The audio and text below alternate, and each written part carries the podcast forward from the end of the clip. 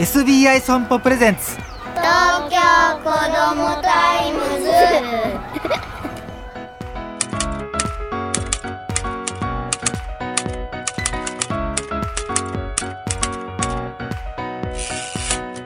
おはようさんさん。東京子どもタイムズ編集長の杉浦太陽です。今週の話題はこちら。お家で手作りアイス。もう少し続く暑い毎日日中お子さんは不要の外出を控えた方が良さそう。そんな日であればお父さんお母さん時間がある時に一緒にアイス作りをしてはどうでしょうか。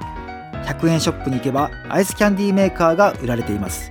これは持ち手がついている方にジュースやフルーツを流し込み冷凍庫で冷やして固めるだけと超簡単。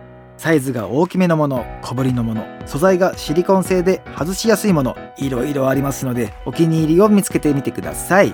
僕ならねもう本当にカルピスとか凍らすだけで簡単なんで食べった作ってプチって食べるのが簡単なのが一番です。はい。お子さんがねもう少し年上あるいは本格的なアイスを作りたいのならアイスクリームメーカーを買って一緒にチャレンジしてみてはどうでしょうか。タイプとしては冷凍容器型やコンプレッサー型があります。手軽に作りたいならおすすめはポットをあらかじめ冷凍して使う冷凍容器型。材料を容器に入れて電動で自動攪拌すれば美味しいアイスクリームができます。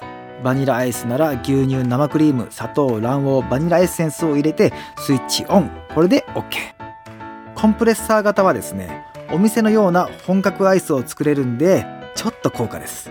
冷凍容器型と違って冷凍する手間が省けますしアイスの硬さを選べたりアイスクリームだけではなくシャーベットやフローズンといったメニューモードがついた商品もあります。いかがでしょうか？